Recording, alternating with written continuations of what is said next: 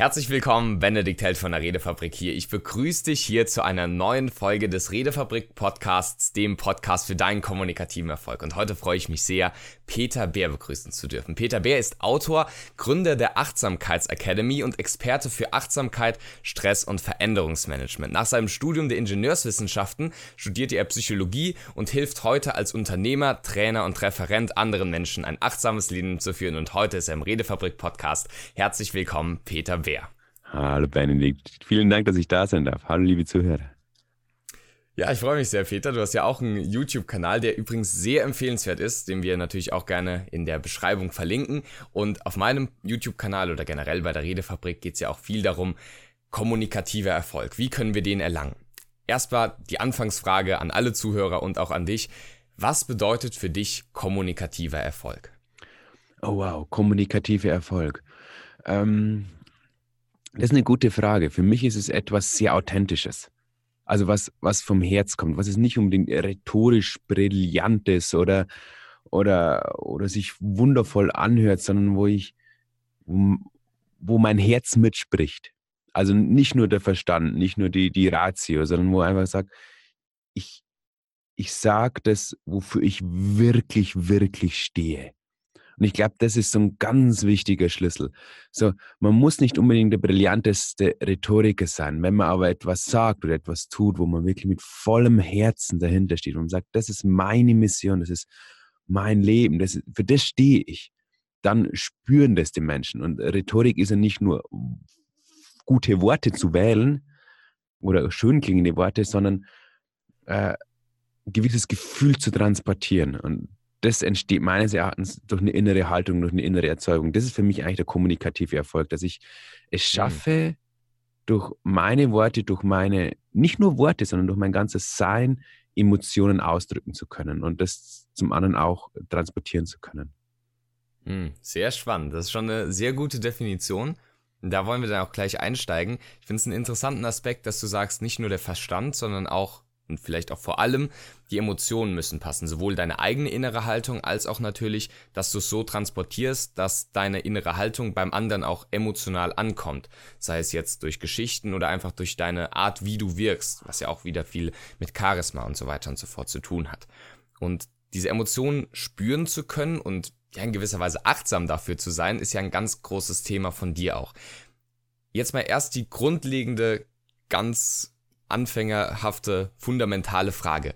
Was bedeutet Achtsamkeit überhaupt? Ah, eine super, super gute Frage, weil es ist gar nicht so leicht. Also eigentlich ist es schon ziemlich simpel, weil Achtsamkeit bedeutet im Grunde genommen erstmal das wahrzunehmen, was gerade im jetzigen Moment ist. Oder einfach hier zu sein, heißt es ja immer so schön. So, jetzt fragt sich natürlich jeder, ja, was bedeutet es hier zu sein? Ich bin ja irgendwie hier. Und ich beantworte die Frage immer gerne ein bisschen differenzierter, wenn wir uns für die Zeit nehmen wollen. Und zwar haben wir alle so etwas wie eine Aufmerksamkeit und ein Gewahrsein. Sozusagen, ich, ich kann diese Stimme lauschen, da liegt gerade meine Aufmerksamkeit drauf, aber ich kann auch gerade in dem irgendwo sitzen und den Sitz spüren oder irgendwo stehen und meine Schuhe spüren, meine Kleidung spüren. Das heißt, dessen kann ich mir gewahr sein und ich kann meine Aufmerksamkeit auf gewisse Dinge richten im jetzigen Moment zu leben, bedeutet eigentlich das, oder achtsam zu sein, bedeutet das, dass meine Aufmerksamkeit auf einem Objekt ruhen kann. Und das Objekt wäre natürlich idealerweise nicht die Zukunft, nicht die Vergangenheit, irgendwo, wo unser Geist ständig hinspringt, sondern einfach hier auf dem Atem, auf dem Gespräch, auf Worte, auf das, was ich tue. Weil der untrainierte Geist oder der unachtsame Geist, sage ich jetzt mal, ähm, der springt ständig. Der ist für eine Sekunde bei dem Podcast und dann wird er wieder abgelenkt von etwas anderes und springt dort auf. Dann denkt er in die Zukunft, dann denkt er in die Vergangenheit, dann denkt er an das, das, das, das, das. Und ach ja, das sollte ich auch noch erledigen. Die fünf To-Dos habe ich auch noch. Und es ist so ein zerstreuter Geist. Im Buddhismus heißt es immer gerne dieser kleine Affengeist, der überall rumspringt, sich auf alle Dinge stürzt, aber nie dort ist, wo es gerade wichtig ist. Und Achtsamkeit bedeutet die Fähigkeit, seine Aufmerksamkeit, zumindest ist es meine Definition, seine Aufmerksamkeit auf ein Objekt zu halten und dort verweilen zu lassen. Und dass ich wieder diese Fähigkeit entwickle, in Anführungszeichen, die Kontrolle über meinen Geist zu haben. Weißt, weil dieser unkontrollierte Geist ist in guten, also wenn es uns gut geht und wir eine tolle Zeit haben, ist es erstmal kein Problem. Schwierig wird es erst, wenn in unserem Leben einfach Herausforderungen kommen, wenn Probleme entstehen. Weil dann ist das, was passiert. Wir liegen abends im Bett und denken ständig über die Probleme nach. Wir grübeln nach. Wir grübeln über die Vergangenheit, waren die Entscheidungen richtig, machen uns Zukunftssorgen. Und das ist im Endeffekt etwas, was ein unkontrollierter Geist macht. Ein unkontrollierter Geist, wir sind nicht in der Lage, die Aufmerksamkeit hier zu halten, sondern der beschäftigt sich ständig mit Zukunftsszenarien, die nie eintreten, mit Sorgen, mit all diesen Dingen. Und das macht uns im Endeffekt, ja, es bringt uns, um es mal milde auszudrücken, aus der Balance. Und Achtsamkeit bedeutet wieder, das zu trainieren, hier zu sein. Wenn ich den mhm. Podcast mhm. höre, einfach nur den Podcast hören. Sehr schön. Wow, also eine sehr, wie du selbst schon sagst, sehr differenzierte Betrachtung der Achtsamkeit. Ein sehr wichtiges Thema, wie ich auch finde. Und das ja auch mit vielen verschiedenen Sachen zu tun hat, wo wir jetzt auch gleich nochmal drauf eingehen werden, wie die vielleicht auch mit der Kommunikation zu tun haben. Ein ganz wichtiger Punkt, den du gerade genannt hast, den möchte ich nochmal herausheben, ist, dass gerade in den schwierigen Zeiten die Achtsamkeit so wichtig ist, weil ich merke es immer wieder, egal ob man jetzt Persönlichkeitsentwicklung als Ganzes nimmt oder Meditation oder Achtsamkeit oder bewusstes Leben als vielleicht Teilaspekt davon oder als anderer Aspekt, viele Leute sind, gerade wenn sie gut drauf sind, da bilden sie sich weiter, stecken sich große Ziele und so weiter und so fort. Wenn dann aber mal, sage ich mal, die Sinuskurve des Lebens so ein bisschen runtergeht, dann bräuchten sie das vielleicht am ehesten, sich selbst zu motivieren, achtsam zu sein und da einfach vielleicht ein bisschen mehr drauf zu achten. Aber dann nehmen sie sich am wenigsten die Zeit dafür. Vielleicht dazu die Frage, wie können wir uns oder wie empfiehlst du es deinen Klienten und generell, wie können wir uns vielleicht gerade dann, wenn ganz viel draußen los ist und wenn es jetzt nicht die beste Zeit in unserem Leben ist, wie können wir uns dann es bewusst machen, dass wir diese Achtsamkeit uns einplanen, in Anführungszeichen, oder einfach immer wieder bewusst darüber werden, sodass wir gerade in den schwierigen Zeiten Achtsamkeit für uns nutzen oder erleben können. Genau. Da gibt es ein, so ein schönes Sprichwort auch aus dem Buddhismus und das heißt, äh, meditiere jeden Tag eine Stunde und wenn du mal einen richtig stressigen Tag hast, wo du gar nicht weißt, was du zuerst tun sollst, meditiere zwei. Hm, ja, ja, ist gut. Also der, der Spruch, die Wahrheit steckt erstmal dahinter. Oft, wenn wir uns so in diesem Alltag verlieren, so, so in so unglaublich anspruchsvollen Zeiten sind, dann sind wir höchstwahrscheinlich dort reingekommen, weil wir einfach kein bewusstes Leben geführt haben. Mhm. So, es, die Gefahr ist einfach sehr hoch, wenn wir unbewusst einfach durch unsere Prägungen, Konditionierungen Sozialisierung uns versuchen, unser Leben zu bestreiten, werden wir oft von dieser Konsum- und Leistungsgesellschaft weggetragen. Das heißt, alle sagen, wie wichtig das gerade ist, das und das und das muss gemacht werden. Wir alle haben so viel Müssen im Kopf. Und wenn wir das nicht reflektieren, wenn wir all diesen Vorstellungen, Dingen einfach hundertprozentig glauben und nachjagen, dann machen wir manchmal genau in unserem Leben auf, wo einfach völlig überfordert ist und wir gar nicht wissen, was wir als erstes machen sollen. So, wenn wir jetzt an so einem Punkt sind, was können wir dann tun?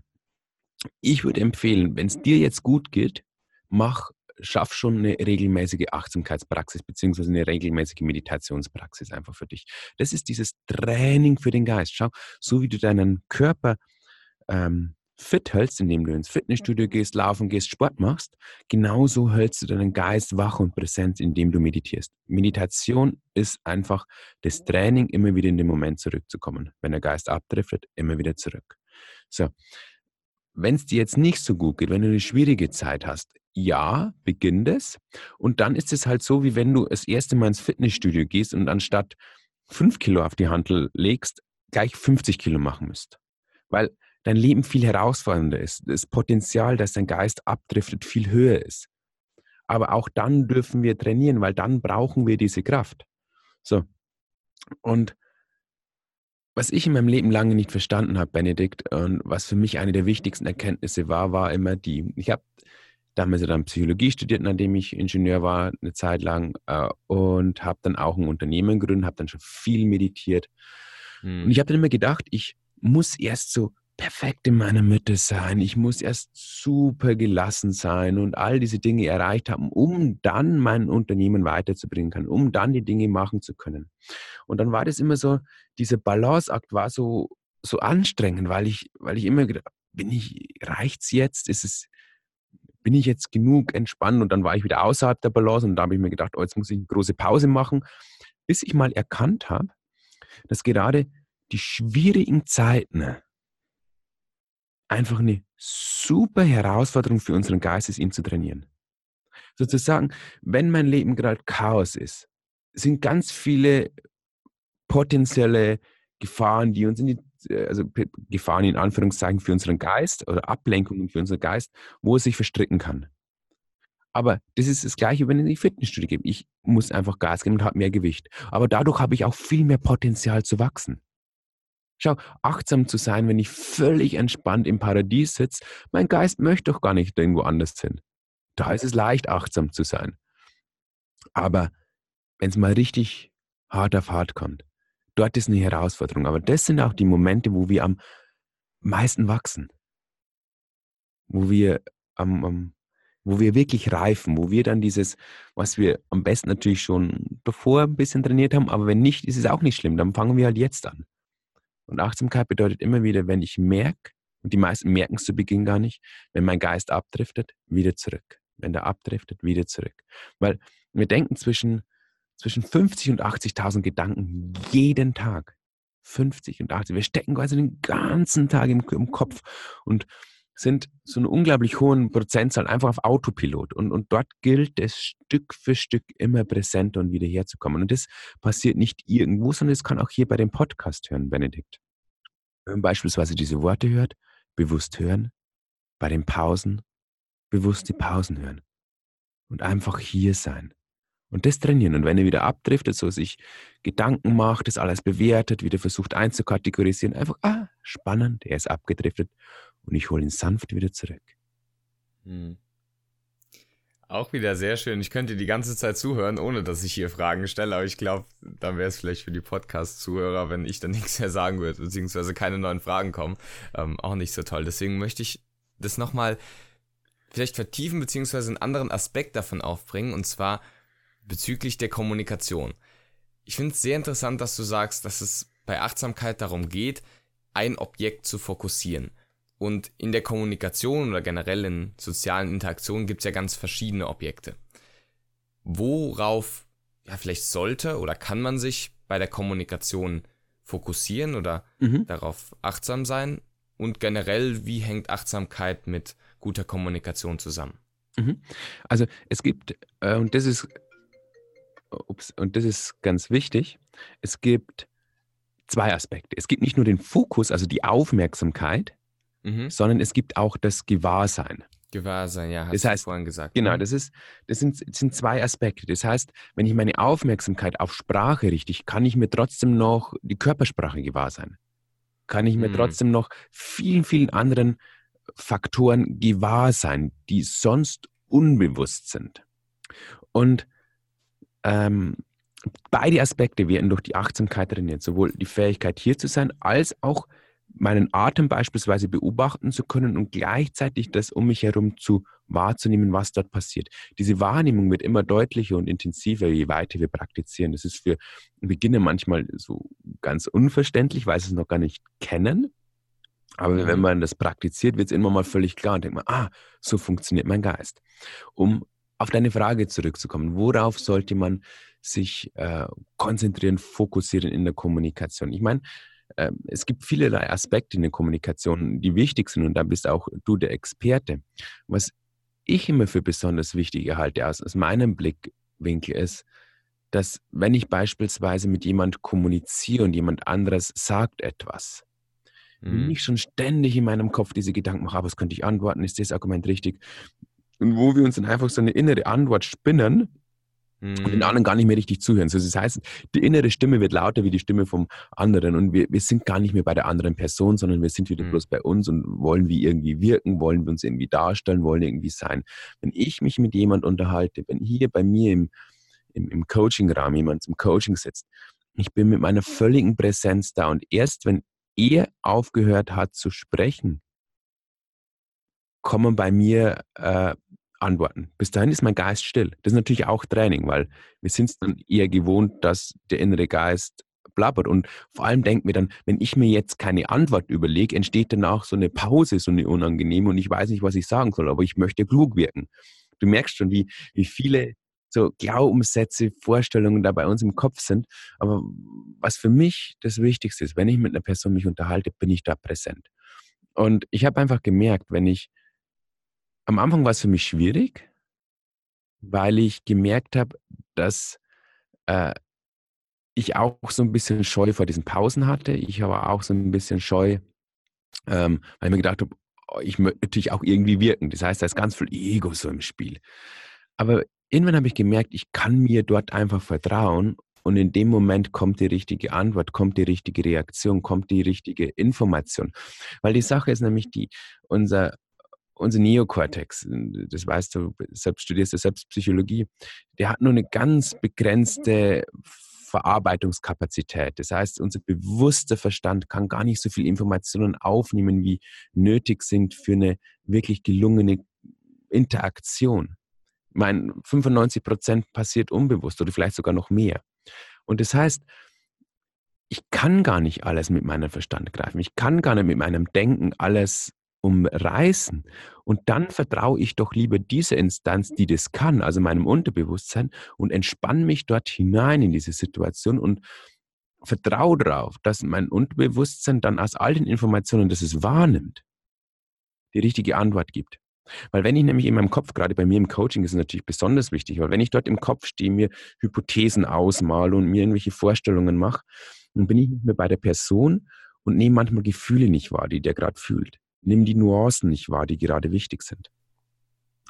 Und darum ist für mich bei der Kommunikation auch die Achtsamkeit ein ganz, ganz zentraler Bestandteil.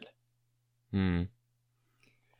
Ja, das mit dem Unbewussten finde ich auch eine ganz, ganz spannende Sache, weil ich meine, du kommst auch äh, aus der Ingenieursszene. Ich habe davor war Programmierer und wir haben da oft so den Zahlen, Daten, Fakten Ansatz. Es muss ganz pragmatisch sein und dann ist natürlich das Unbewusste für uns ein bisschen wenig greifbar, weil es ja auch nicht greifbar ist. Ich meine, das ist ja die Definition davon. Und da einfach zu vertrauen und reinzugehen, vielleicht auch einfach mal ein bisschen loszulassen von diesem Rededruck, dem Antwortdruck oder dem Gefallen wollen Druck, wie auch immer man es nennen möchte, ist, denke ich mal, eine ganz wichtige Sache, um eine ganzheitlichere Kommunikation zu haben. Das kann natürlich trotzdem sein oder ist vielleicht sogar dann noch viel mehr so, dass man dann auch stark wirkt, aber eben nicht aus einer Ego-Motivation, sondern aus einer intrinsischen Motivation des Unbewussten, weil du halt einfach eine stärkere Wirkung hast, wenn du dich auch auf andere einlässt. Du hast vorher gesagt, dass schwierige Situationen im Leben für uns eine große Möglichkeit oder Chance darstellen, Achtsamkeit zu praktizieren und achtsamer zu werden. Mhm. Jetzt im Übertrag auf die Kommunikation. Da gibt es ja auch manchmal schwierige Situationen. Also in Anführungszeichen böse Menschen oder schwierige Leute oder Streitgespräche, Konfliktgespräche oder andere Leute, die irgendwie äh, nicht tolerant sein wollen oder Einsicht zeigen wollen, obwohl wir doch auf der wahren Seite der Medaille sind oder wie man es auch immer dann in der Situation subjektiv sieht. Und wie können wir in der Kommunikation gerade solche, solche schwierigen Situationen nutzen, um vielleicht Achtsamkeit zu praktizieren? Also ganz praktisch gesehen, wenn wir in einen Streit oder in einen Konflikt oder in eine andere schwierige Kommunikationssituation kommen, wie können wir da wertschätzend, achtsam kommunizieren? Mhm. Ähm, ganz spannende Frage, Benedikt. Danke dafür. Ähm, die, die Sache ist ja die, was die wie wir die Situation als schwierig bewerten, ist ja das, dass es in uns Emotionen auslöst, die wir meistens nicht haben möchten. Das heißt, wir mhm. streiten uns und werden wütend, wir werden traurig, wir werden zornig und das löst so einen gewissen emotionalen ja, Reaktion in unserem Körper aus. Das ist ja das aus dem, was wir meistens ein Problem machen. Weil wenn ich jetzt äh, mit jemandem diskutiere und ich innerlich völlig im Frieden und völlig gelassen bin, dann würde ich nie sagen, das Gespräch war ein Problem und das Gespräch war schwierig. Das heißt, wir stufen erstmal ein Gespräch als schwierig, als Problem ein, wenn es Emotionen in uns auslöst, die wir als schwierig empfinden oder wo wir emotionalen Schmerz haben. Also das ist erstmal ganz wichtig, das im Vorhinein zu verstehen. Weil wenn wir nämlich das verstehen, dann mache ich immer den Ansatz, ich, wenn ich mit Klienten arbeite oder in meiner Akademie, kennen das auch alle. Ich nenne dann solche Personen immer persönliche Zen-Meister.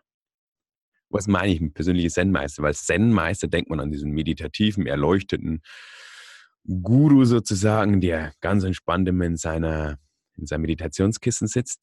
Aber für mich ist ein Zen, das ist er nicht, denn für mich ist ein Zen-Meister jemand, der mich auf meine inneren Wunden aufmerksam macht, der mich auf meine inneren mentalen Verknüpfungen aufmerksam macht, die diese Emotionen auslösen. Weil wir dürfen hier verstehen, wenn ein Gespräch für uns schwierig ist, wenn es Wut, Zorn, Traurigkeit oder Enttäuschung oder eine subtile Form von Verletzung in uns erzeugen kann, dann hat es was mit uns zu tun dann gibt es quasi in uns noch neuronale Verknüpfungen, die diese Emotionen auslösen.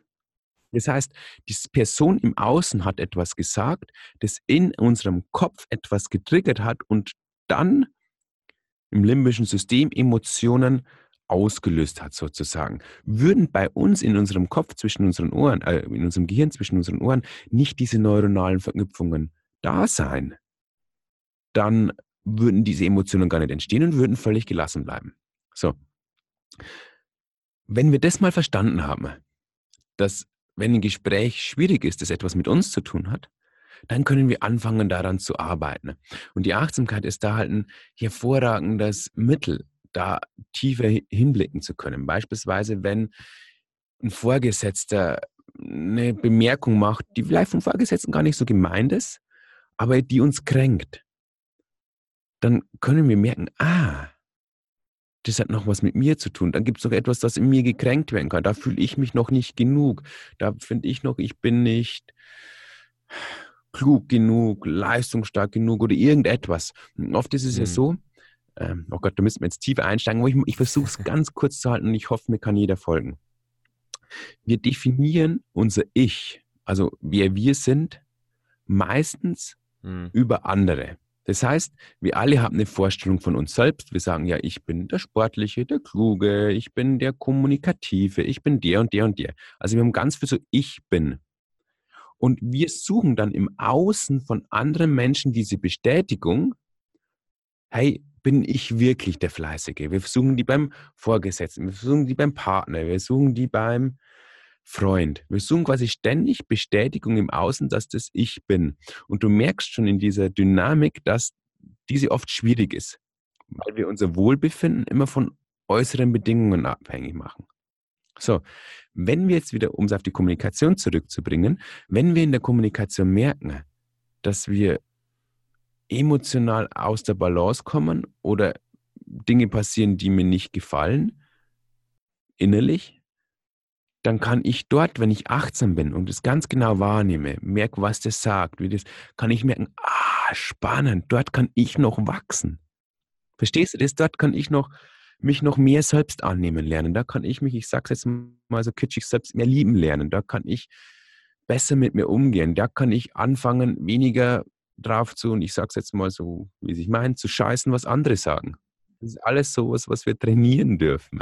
Mhm. Und, und, und da sind halt eigentlich solche Gespräche und Interaktionen super schön, weil, mhm. weil sie weil sie uns zeigen, wer wir sind. Wir erkennen uns durch die andere Person, durch den anderen Menschen. Mhm. Absolut, ja. Dann sehen wir, wer wir sind und können unsere eigenen Muster sehen. Also bei Bedarf anpassen, wenn wir sehen, okay, da verzerre ich die Realität vielleicht zu Ungunsten von anderen und mir selbst und da einfach ein bisschen achtsamer für zu sein. Das ist auch sehr spannend und wie du selbst schon sagst, ein ganz, ganz großes Thema, bei dem wir ganz tief einsteigen könnten. Einen besonderen Aspekt möchte ich auch nochmal ansprechen und zwar, also ich glaube, dass achtsame Leute teilweise sehr in ihrer Mitte sind und theoretisch, also manche achtsame Leute allein durch Essen, Trinken und Meditation ein erfülltes Leben führen können. Und wenn das das ist, was sie machen wollen, ist es ja sicher auch der, der richtige, richtige Lebensweg für sie. Jetzt möchte ich so ein bisschen die, in Anführungszeichen, weltliche Seite der Achtsamkeit ansprechen. Es mhm. ist ja nicht unbedingt nur was, wie du sagst, der Zen-Meister, der irgendwie auf seinem Meditationskissen oder in irgendeinem Ashram oder was auch immer sitzt und da sich des Lebens freut, sondern das machen ja auch Manager und jetzt um mal konkret auf dich zu kommen, du bist ja jetzt niemand, der die ganze Zeit der Erleuchtung irgendwie ähm, hin meditiert, sondern auch ein Unternehmer ist, der äh, Führungskraft in eigenen Unternehmen als Selbstständiger ist, der Referent ist, der Coach ist. Und das ist ja, das kommt ja nicht von selbst, sage ich mal, die Achtsamkeitsakademie, dein YouTube-Kanal, das kommt ja nicht durch festes Vorstellen oder Meditieren, sondern da ist ja auch viel, ich sag mal, Arbeit, auch wenn das oft negativ konnotiert ist, oder halt einfach viel Leidenschaft, viel Hingabe auch mit dabei. Mhm. Wie kann man die Achtsamkeit, die ja theoretisch auch in sehr, ja, ich will nicht sagen verkopft, aber ein sehr, sage ich mal, nur achtsamkeitsbasierte, wie kann man das, also dieses Spirituelle vielleicht auch ein bisschen verknüpfen mit der weltlichen Seite, ohne dass die natürlich aus Ego getrieben ist, oh, ich will ein großes Unternehmen aufbauen, um viel Geld zu verdienen, sondern wie kann man trotzdem diese weltlichen Erfolge beziehungsweise die weltliche Seite mit der Achtsamkeit verbinden? Mhm. Äh, super, super, super schöne Frage, Benedikt, weil, also, ich, ich hole auch wieder ein bisschen weiter aus, weil es einfach mhm. so wichtige Gerne. Punkte sind. Die Sache ist die, die Ziele oder 99 Prozent der Menschen haben Ziele nicht, weil sie es wirklich wollen, sondern weil sie von der Leistungs- und Konsumgesellschaft geprägt worden sind.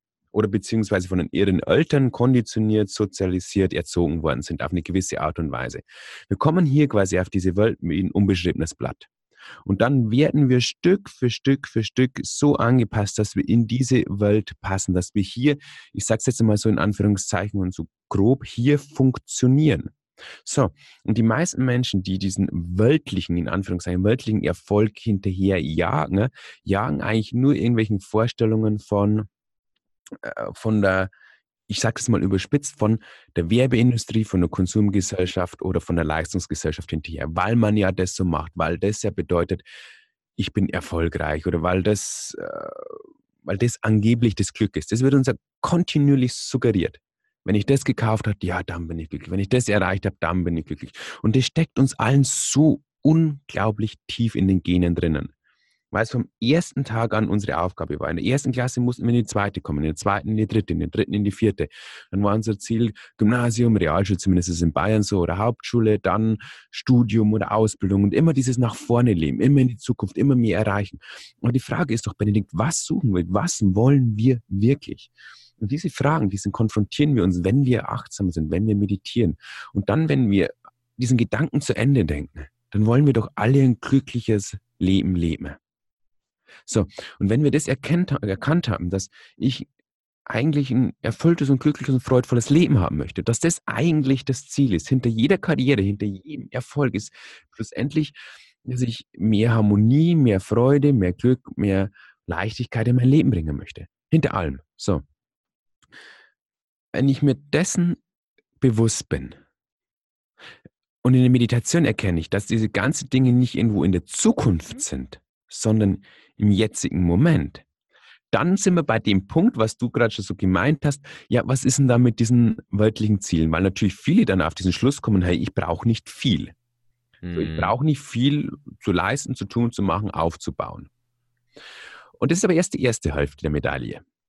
Das ist die, die erste Realisierung, die aber enorm wichtig ist, weil wenn wir diese nicht realisieren, dass das, was wir wollen, nicht in der Zukunft ist, dann werden wir dem hinterherjagen, unreflektiert. Und vor allem werden wir dem hinterherjagen, was eigentlich gar nicht unseres ist, sondern das, was uns unsere Eltern wollten, äh, was unsere Eltern gerade nicht wollten, was die Gesellschaft hoch anerkennt und so weiter und so fort. So, wenn wir das durchschaut haben, dann sitzen manche wirklich nur noch und meditieren. Bei anderen, und wie bei mir war es so, es kam ein ganz starkes Bedürfnis durch die Meditation, einfach mich auszudrücken. Ich habe gemerkt, ich habe Lust, das zu machen. Schau, Kinder, wir, wir, wünschen doch uns alle immer viel Energie zu haben und viel Freude zu haben. Wer hat viel Energie und Freude? Kinder. Und, und, und, und Kinder wollen sich einfach ausdrücken und eine gute Zeit haben. Und das ist lustigerweise, Benedikt, das, was ich mache. Ich weiß, für viele Menschen ist das schon so weit weg so weit weg. Die sind so gefangen in, ich muss das, das, das, das, das. Ich bin gefangen in Familie, Beruf und ich versuche mit dem Thema sehr sensibel ranzugehen und man kann sich dort Stück für Stück rantasten. Weißt mein, mein, mein Leben, Benedikt, hat genau am anderen Ende des Spektrums begonnen. Also mhm. nicht begonnen, aber wie ich damals Ingenieur ja, in der Automobilbranche war, war ich völlig ausgebrannt. Mir ging es mhm. völlig beschissen. Ich war genau mitten in diesem Hamsterrad aus aus, aus Ängsten, aus Verpflichtungen, aus müssen, müssen, müssen und so weiter. Aber durch die Meditation habe ich mir systematisch meinen Geist sozusagen davon gereinigt, diese Dinge losgelassen und immer mehr erkannt, hey, was ist meins? Und wenn ich meine Mission hier entdecke, wenn ich weiß, was ich hier gern in dieser Welt ausdrücken möchte, was ich gern machen möchte, dann ist es, dann ist es ein freudvoller Ausdruck. Dann habe ich Spaß beim Tun. Natürlich nicht immer. Ich weiß, ich möchte jetzt nicht so eine Illusion abgeben. Ich bin dann immer happy und äh, peace, peace, peace. Nee, ich habe natürlich auch mal Dinge, wo ich meine Steuer machen muss. Gehört dazu. Aber generell, der Grundkontext ist, ich mache gern, was ich mache. Und von Herzen gern. Und jetzt kommt der spannendste Punkt, Benedikt, wenn es um Erfolg geht. Wenn ich jetzt schon zufrieden und glücklich bin, einfach nur dem, weil ich das tun darf, was ich gerade tue, mm, ja. dann habe ich ja mein Ziel schon erreicht. Weißt du, das ja. Endziel von uns allen ist glücklich sein. Und anstatt ja. zu sagen, ich muss erst XY Jahre ein Unternehmen aufbauen und ich muss erst XY erfolgreich sein, dann das geht nie auf. Das ist noch nie aufgegangen. In der ganzen Menschheitsgeschichte ist es noch nie aufgegangen. Aber wir jagen dem hinterher. Aber wenn wir das erkannt haben, dass es hier ist und dann einfach mehr, jeden Tag ein Stück mehr von dem tut, was mir Freude bereitet. Jeden Tag mehr, oh, mein Herz dafür lacht. Und manche Menschen wissen es am Anfang noch gar nicht, was sie gern machen. Aber da kann man sich dann auf diese Reise begeben. Diese Reise, ich finde das heraus. Und dazu muss ich nicht Tauchlehrer auf Bali sein oder ich muss nicht äh, ich muss nicht jahrelang in einem Ashram oder in einem Meditationszentrum sitzen. Nee, das ist alles nicht notwendig, sondern das ist zum Beispiel das, was bei mir in der Akademie auch ganz stark passiert, wo man auch diesen Aspekt Stück für Stück näher kommt. Tag für Tag, indem er seinen Alltag lebt, indem er seinen Alltag bewusst und achtsamer beschreitet. Und dann anfangen, diese, diese Konditionen, diese Prägungen immer mehr aufzulösen und immer mehr aufzuwachen im eigenen Leben sozusagen. Hm. Sehr spannend. Ich denke auch, dass gerade das sehr wichtig ist, die beiden Aspekte, die ja gar nicht gegensätzlich sein müssen, sondern die man halt, wie gesagt, sehr gut vereinen kann. Die weltliche und die achtsame oder spirituelle Seite, wie auch immer, ähm, die zu verknüpfen. Sehr spannend. Wir werden natürlich alles, äh, lieber Peter, was du mir zusendest, verlinken. Also die Achtsamkeitsacademy und weitere Links werden wir alle sehr gerne verlinken. Und zum Schluss habe ich noch eine Frage, die ich auch wieder, genau wie die erste Frage, allen Podcast-Gästen stelle. Und zwar wieder bezüglich des kommunikativen Erfolgs, bezüglich der Kommunikation. Gerne Aspekte, die du vorhin schon genannt hast oder die du sonst doch so wichtig findest, dass du sie hier nennen möchtest.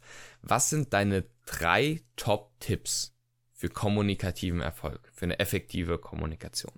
Okay. Tipp Nummer eins ist, lern dich selbst kennen. Weil das führt nämlich zum Tipp Nummer zwei, du weißt, was deine Mission ist und was du wirklich sagen möchtest.